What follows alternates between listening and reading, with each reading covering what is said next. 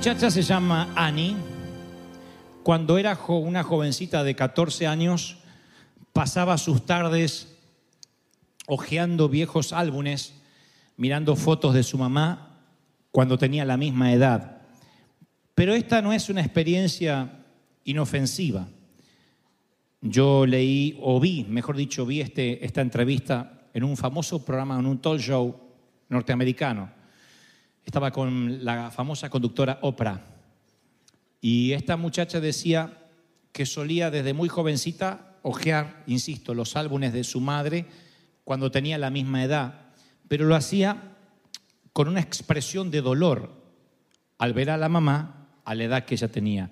Y ella dice que eh, empezó a tener un cuidado excesivo de sí misma a tal punto que no le permitió ser feliz durante gran parte de su infancia y luego su adolescencia.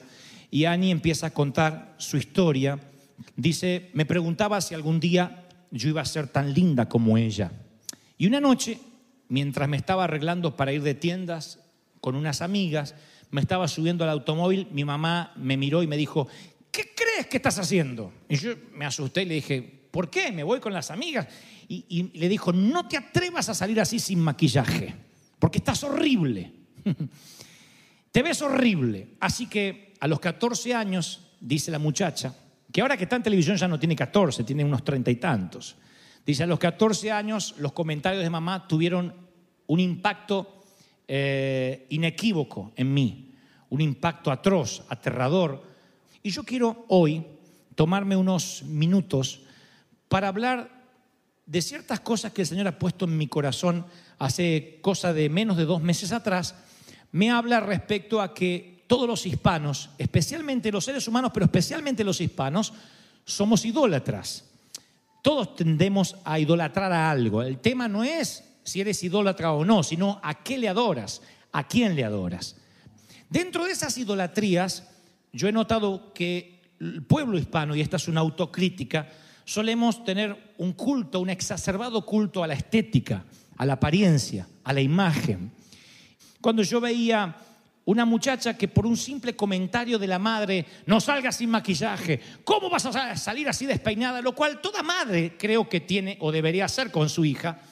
No sabemos cómo eso puede impactar en una mente frágil, en la mente de un infante o en la mente de alguien que está recién desarrollando su estima. A veces la muchacha puede tomarlo para bien y decir, sí, me voy a maquillar, me voy a arreglar, tiene razón la vieja.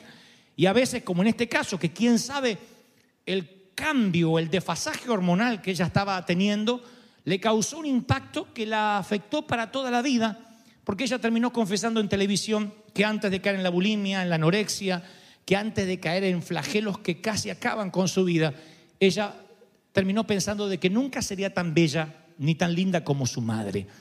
Y cuando la estima es destrozada por la imagen, nos damos cuenta que Annie no es la única que sufre eso. Según una encuesta reciente, en promedio, no es que voy a hablar solo de las mujeres, solo déjenme avanzar, pero es para comenzar. En promedio, las mujeres tienen eh, 13 ideas negativas de su cuerpo o acerca de su cuerpo diariamente, no todas, pero una gran mayoría. Estoy muy gorda, estoy muy delgada, mis senos son muy pequeños, mis orejas son muy grandes, tengo la cola caída como mi padre, mi cabello es muy rizado, no valgo nada, ningún hombre se fijará en mí. Y esta autocrítica empieza temprano porque otro estudio muy serio demostró que casi la mitad de las niñas entre los 3 y los 6 años se preocupan por la gordura y cerca de una tercera parte de ellas quieren cambiar algo de su cuerpo. Estamos hablando de niñas muy pequeñas, entre 3 y 6 años. Pero la apariencia no se limita, o este deseo de aparentar y estar perfectamente bien, no se limita a las niñas y a las mujeres adultas. Los hombres también lidian con eso. Yo todavía me acuerdo lo que yo sufría por no tener unas zapatillas de marca, por heredar las mochilas de mis hermanos, que por supuesto eran algo horrendo, horrible, pero no podíamos comprar nueva. Recuerdo la vergüenza cuando me cortaron una vez el cabello muy cortito, porque mis compañeros tenían casas de fin de semana algunos, otros decían mi papá eh, tiene una compañía, una empresa, uno decía que su papá tenía un barco, yo lo que tenía eran piojos. Y para combatir los piojos, los extraños visitantes eran... Eso que los jóvenes se cortan ahora como moda era un castigo en mi tiempo. Yo ahora veo unos cuantos que o están piojosos o se usa así. Y se pelan así, digo, ¿por qué te.? Aún mis hijos a veces se pelan todo, digo, ¿por qué te pelas? Dice, porque se usa. Pero ¿por qué no, no viví yo en ese tiempo en que se usaba? Porque había que cortarte el pelo muy cortito para que los piojos sintieran un tobogán así y se cayeran y no tuvieran cabello donde agarrarse. Así que yo recuerdo la vergüenza de mis tiempos de piojo. Porque fueron seis meses que me mandaron despiojado, pero claro, pero pelado parece. Y yo era muy flaquito, muy flaquito. Vieron que yo tengo el cabello sobre las orejas, siempre acá, tapando un poquito. Eso por un trauma que me quedó, porque mis orejas, al ser muy flaquito, eran, eran dos radares de verdad. Si me animo, un día voy a mostrar la foto de ese tiempo de piojoso. Eran dos radares que iban agarrando mosca, iban agarrando mosquitos. Flaquito, pero no, ahora estoy bien. Oh, súper peso, lástima. Yo pensé que nunca me iba a reponer. Yo pensé que toda la vida iba a sufrir con el tema de la estética, con el tema de, de no ser popular. Y muy temprano en la vida, a unos cuantos, el tema de la apariencia termina afectando nuestra manera de ser, de pararnos en la vida. Uno lee cualquier revista, mira cualquier anuncio, la televisión, las revistas, los anuncios publicitarios nos bombardean con las mismas promesas vacías. ¿Cómo verte hermosa en 10 días? Reduce esa celulitis de una vez. Elimina la celulitis con la crema anti no sé qué. Reduce las arrugas. ¿Qué se van a reducir tu abuela? No se reduce nada. ¿No? Ah, elimina la calvicie, ya no luches más con esa calvicie. Y aparece un señor pelado así triste y después uno melenudo, oh, la eliminé. Y esas cosas tratan de una sola razón, un solo común denominador, que es la satisfacción con sí mismo. Y es un asunto de sentirnos admirados, deseados y al fin de cuentas amados o queridos o aceptados. Y en cierto sentido es un asunto de poder, porque queremos controlar la forma en que los otros responden a nosotros y nuestra cultura dominante parece estar completamente inmersa en la adoración al ídolo de la apariencia. Dios dice, tienes que reconciliarte con lo que eres, porque eso a veces impide que Dios te pueda usar. A mí me costó mucho entender que yo era así, entender que Dios me iba a usar como yo, como, como yo era, que no era un defecto de fábrica. Cuando Dios me dice, pastor de los jóvenes, te dirán, me costó creerle al Señor. Dije, ¿cómo yo voy a inspirar a otros? ¿Cómo yo me voy a parar con seguridad? ¿Cómo voy a transmitir un mensaje de fe, de esperanza, si yo apenas puedo luchar con mis huesos? Y yo creo que este es un tema no menor, es un tema solapado dentro de las congregaciones, este culto a la estética, el no sentirnos cómodos con lo que Dios nos dio. Entonces, yo me hice una serie de preguntas brutalmente honestas para que ustedes no tengan que decirme ni amén, ni no, ni sí, pero que se respondan en el corazón. Una de ellas es, ¿te cuesta trabajo servir al Señor si no te ves impecable, si no te sientes bien? ¿Te molesta o sientes envidia o, o emites juicio fácilmente contra aquellas personas que tienen cierto tipo de belleza que sientes que nunca vas a alcanzar, gente más musculosa, gente más rubia, más morena, o aquellos que son endiabladamente delgados o delgadas. Dice, ay, la del demonio. Tiendes a preocuparte más como te ves por fuera que por la persona que te estás convirtiendo por dentro. Dedicas más tiempo a verte más atractiva o atractivo más que el tiempo que le concedes a la palabra de Dios para que moldee tu alma. Te repites regularmente los comentarios negativos que otras personas te han dicho respecto a tu apariencia a tal punto de que a veces afecta tu estado anímico. A mí no me sorprendería que dos o tres de estas preguntas, preguntas toquen una vena sensible en ti, porque en esta cultura es muy difícil escapar del altar de la adoración a la apariencia. Y entonces Dios no puede usarte en su totalidad, no puede usarte en plenitud. He visto a muchos jóvenes que tienen una capacidad increíble, pero no se sienten a gusto cómo luce su rostro o cómo se siente su voz. He escuchado muchas veces frases como, ay, cuando me veo grabado no me soporto la voz. Imagínense los que estamos hablando y hablando y hablando de los 20 años, que estamos en tele y en YouTube y en tantos lados. Tuvimos que reconciliarnos con la voz. A mí tampoco me gusta mi voz. Y no soy aquel que se mira, a ver, me voy a ver. Pero me tuve que reconciliar porque dije, si Dios hubiese querido darme otra voz, me lo hubiese dado. Si Dios hubiese querido darme otra cara, me lo hubiese dado. Otra ceja, me lo hubiese dado. Pero se ve que es lo que había en el reparto y es lo que me tocó. Y entonces tuve que reconciliarme conmigo porque nadie puede amar a otro si no se ama a sí mismo primero. Nadie puede amar a Dios si no se ama a sí mismo, porque si te menosprecias a ti mismo, estás menospreciando al Creador que te hizo así. Estás diciendo, yo hubiese creado otra persona. Yo hubiese agregado por aquí, sacado por aquí, me sacado de aquí, puesto, puesto por acá, de acá hubiese sacado el costado. Cada uno tiene su forma de haberse autocreado. Pero el Señor nos hizo de una manera y creo que cuando Él a través de la genética permite que seamos como somos, es porque tiene un propósito. Es porque a veces eso es justamente lo que nos va a potenciar, lo que Dios va a utilizar.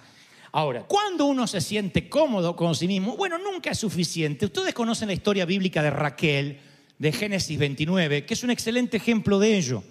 No olvides que Raquel había sido sumamente bendecida en el departamento de belleza, porque la Biblia narra que era mucho más hermosa que su hermana mayor, que Lea, y que tenía un semblante maravilloso a tal punto que cuando Jacob la ve por primera vez, se enamora a primera vista.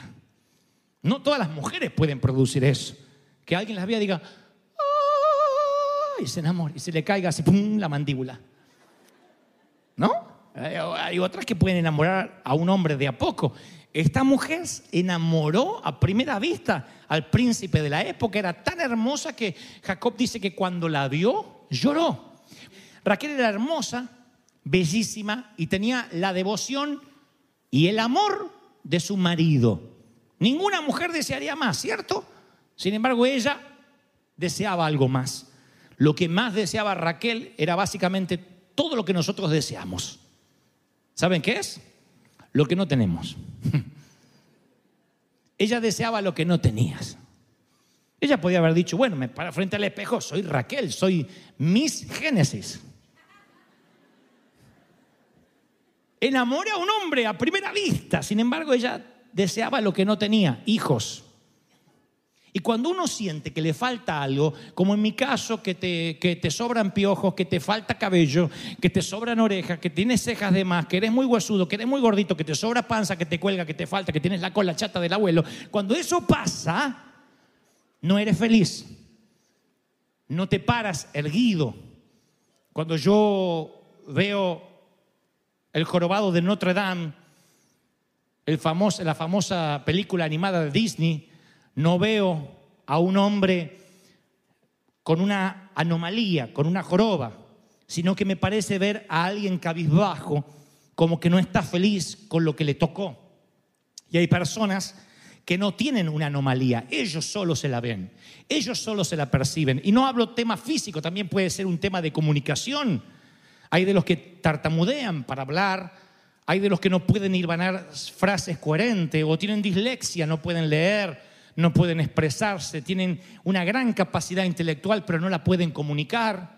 Hay otros que tuvieron la, escasez de preparación académica y eso afectó tu manera de comunicarte con el resto porque sientes siempre que estás en inferioridad de condiciones para hablar cualquier tema con otro que es universitario o que lee más, sea lo que sea, sientes que no tienes lo que deberías tener para que Dios pueda usarte para estar bien en la vida. Y a pesar de que Raquel era hermosa, anhelaba un hijo desesperadamente para probar su valor y su importancia. Ahora, ¿qué iba a ocurrir una vez que los tuviera? No tenemos que imaginarlo porque Génesis relata toda la historia. Dios fue benévolo con Raquel, le da un hijo y ella lo llama José, que significa Jehová, añádame otro hijo. José significa, añádame Jehová otro hijo. O sea, cuando está recibiendo ese hijo, ese único que ella quería, aunque sea para saber lo que es sentirse madre, le pone el nombre, mira que quiero otro, ¿eh? Si no, tampoco voy a ser feliz. ¿Puedes ver lo que está ocurriendo? Aún en el momento en que Raquel recibió lo que pensaba, ella sentía que era una promesa vacía y anhelaba algo más. En este caso, otro hijo era algo que creía que debía tener. En algo, como dije en el servicio pasado, que convirtió en su Dios con minúscula. En algo que cambió su corazón. Esa es la, la naturaleza de la idolatría. Ahora, querer tener hijos no fue lo que hizo que Raquel fuera idólatra. No hay nada malo intrínsecamente en querer tenerlos. De la misma forma que no hay nada malo en el deseo de verse bien.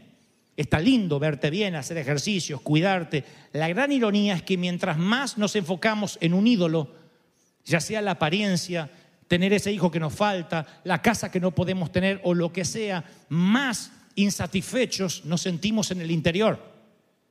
Uh, Michelle Myers es la historia de una muchacha que la primera vez que pensó que estaba gorda tenía ocho años de edad. Y Michelle luchó con su imagen corporal todos los años de desarrollo.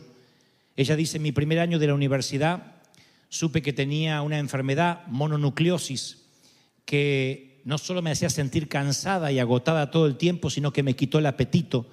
Y durante seis semanas apenas comió lo suficiente para mantenerse en pie. Cuando fue a la oficina del doctor, ella sabía que había perdido peso, pero no tenía idea de cuánto hasta que se subió a la báscula de allí de la clínica. Dice, recuerdo que la enfermera se quedó boquiabierta mientras ajustaba las pesitas y me dijo, niña, cuando estuviste aquí hace seis semanas pesabas 138 libras, hoy pesas 118. Y ahí acababa de entrar Michelle en el nuevo y temible mundo de la anorexia nerviosa. Así que hizo la promesa solemne aquel día de que haría lo necesario por tener el peso ideal que era mucho menos que aquellas 118 libras. Y esa nueva meta consumió su vida. Se ejercitó mucho todos los días, se mantuvo una dieta muy rígida de apenas 1.600 calorías diarias. Y ella recuerda, fue mi mejor momento, mi más feliz momento de mi vida, porque donde iba yo recibía elogios. Muchas mujeres me envidiaban y me preguntaban cómo tenía este cuerpo. Lo más sorprendente es que recibí mucha atención de muchachos de la universidad que antes no me miraban y ahora me empezaron a mirar. Así que, aunque a muchos les, se les haga difícil de creer, yo todavía, aunque pesaba un poquito más de 100 libras, me sentía gorda. Así que mis porciones de comida se hicieron más y más pequeñas hasta que las omití todas y tomaba píldoras para suprimir el apetito y quemar grasas. Aún así estaba muy preocupada cómo me veía en el espejo. Sentía que estaba todavía gorda. Una noche cuando todavía creía que pesaba cerca de 100 libras, me paré en la báscula y descubrí que pesaba 89. Y Michelle comenzó a darse cuenta que tenía un problema real, pero no sabía qué hacer. Pero el 14 de abril de 2005, Dios captó la atención de Michelle. Luego de 13 días sin ninguna comida, ella salió a correr como parte de una maratón y en la milla 19 su misión se nubló, tropezó, se cayó al piso sus 83 libras de aquel entonces se desplomaron contra el pavimento y ella sintió literalmente, contaría luego, que cada frágil hueso de su cuerpo se hacía trizas y se despertó en el hospital. No sabe cómo llegó hasta ahí. Y ahí admitió entre su familia y sus amistades y sus padres que algo no estaba bien y empezó largo, largo, largo camino hacia la recuperación. Ella es una entre las 7 millones de mujeres y otro millón y medio de hombres que luchan con algún trastorno alimenticio, porque rendir culto en el altar de la apariencia puede tener consecuencias peligrosas y es un demonio que afecta y que afecta a adultos y que afecta a jóvenes. Y hay personas que no ven bien, muchachos que no ven bien, pero hacen un esfuerzo porque no quieren usar lentes, otros no quieren colocarse lo que necesitan colocarse en su, en su dentadura, pero luchan con algo que no les permite ser feliz. Y cuando uno tiene problemas de estima, afecta tu vida espiritual. Vaya que la afecta. Uno toda la vida siempre quiere ser como aquel, como el otro, tener lo del otro, tener lo de aquel. Y entonces Dios dice, yo no puedo usarte hasta que tú no te sanes, seas saludable y ames la originalidad que te regalé.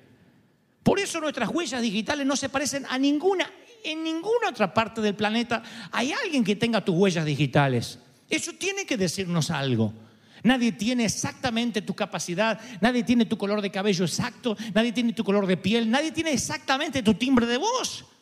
Eso es algo que Dios nos regaló porque hay algo, eh, hay algo en lo original, en lo único que Dios bendice. Ahora, insisto, el deseo de lucir bien no tiene nada malo. El punto es que si en nuestros corazones a eso se convierte en un ídolo, puede ser inmensamente destructivo. ¿De qué sirve terminar con el cuerpo perfecto y perder a Dios o el hogar? Porque solo, como dice la palabra en Isaías 64, 8, y a pesar de todo, Señor, eres nuestro Padre. Nosotros somos el barro y tú el alfarero. Somos formados por tu mano. Así que solo una vida moldeada por el alfarero, por el Señor, es aquella que puede rendir su ambición por la belleza, por agradar a los demás. Y ahí es cuando el Señor queda en libertad para tomar un poco de barro inservible y transformarlo en una hermosa obra de arte. Cuando uno dice, esto es lo que soy. Y no les voy a dejar la historia inconclusa. Yo quiero contarles cómo el flaco piojoso dejó de tener piojo, que gracias a Dios no he vuelto a tener desde aquella edad. Yo me sentía muy mal conmigo mismo y, recuerdo estar en, una, uh, en un estadio. El predicador era Gigi Ávila, un querido hombre de Dios que está en la presencia del Señor, puertorriqueño, boricua. Y él estaba predicando y diciendo, en esta noche cuando el Señor hable contigo, voz a Dios y sientas la palabra de Dios. Así predicaba una potencia, un poder.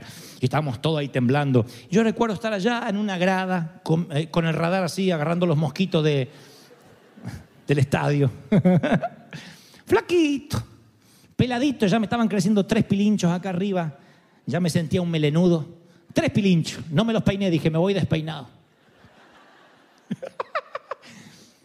y entonces dijo, a donde quiera que tú estés, así como tú es, dijo él, Dios te va a usar. Y no importa si eres niño, esa frase me pegó. No importa si eres niño, joven, adulto, viejo, Dios va a usarte si le prometes a Dios que vas a dejarte moldear por Él. Así que todo el estadio levantó las manos, reciban, y se cantaba una canción que decía, Argentina, una patria redimida. No decía México porque era Argentina, lo siento.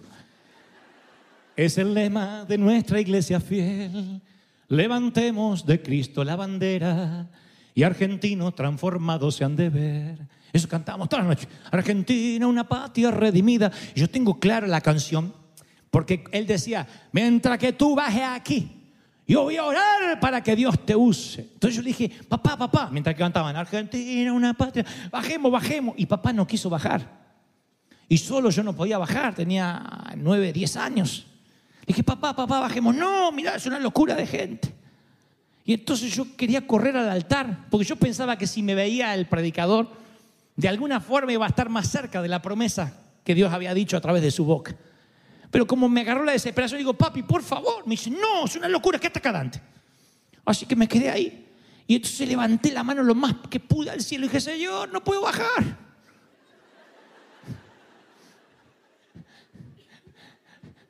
Y yo estoy seguro que él vio las orejas mías.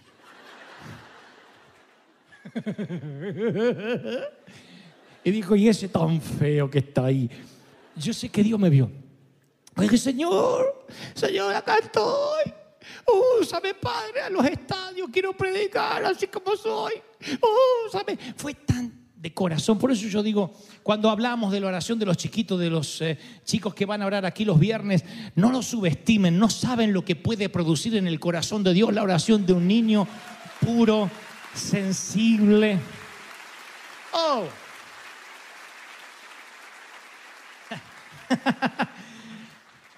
Úsame, Señor. Yo sé que ese día algo ocurrió, algo. No puedo decirte, y una luz vino y sentí un estruendo. Solamente el estadio siguió cantando, este, flameando sus eh, pañuelos. Argentina, una patria redimida. Y yo recuerdo que por alguna razón supe que esa oración había sido escuchada por el Señor. Y Dios anotó en una agenda allí, porque Él sabía que luego los siguientes años me la pasaría jugando que sería un niño. No me transformé en un niño predicador. Tuve vida de niño. Sabía que iba a pasar por mi adolescencia, por más complejos, pero anotó la oración sincera, pura, inocente, sin restricciones, Puso, Señor, yo sé que me puedes usar tal como soy, feo, piojoso y orejón. Dante Gebel, 1977. La oración quedó anotada allí y Dios empezó un proceso de sanidad, un proceso de salubridad a la estima. ¿Qué cuesta? Porque vamos a luchar con la estima hasta el día que Cristo nos lleve con Él. De alguna u otra forma, siempre estamos dependiendo de la apreciación, de lo que dicen, de lo que no nos dicen. Pero cada vez las críticas tienen que doler menos, los aplausos tienen que creerlos mucho menos también.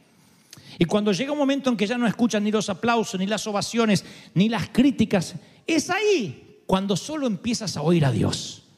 Cuando te importa lo que Dios dice de ti cuando tu público se reduce al público de uno. Y cuando tu público es el público de uno, tú cierras los ojos y ves a Cristo sentado allí. Y hagas lo que hagas, sirvas, prediques en los hospitales, toques la música, cantes en el coro, lave pies, limpies un inodoro, donde estés va a haber uno aplaudiéndote y diciéndote, yo morí por ti para que te sientas realizado, para que seas lo que tienes que ser. Alguien tiene que decir, amén. de alguna otra.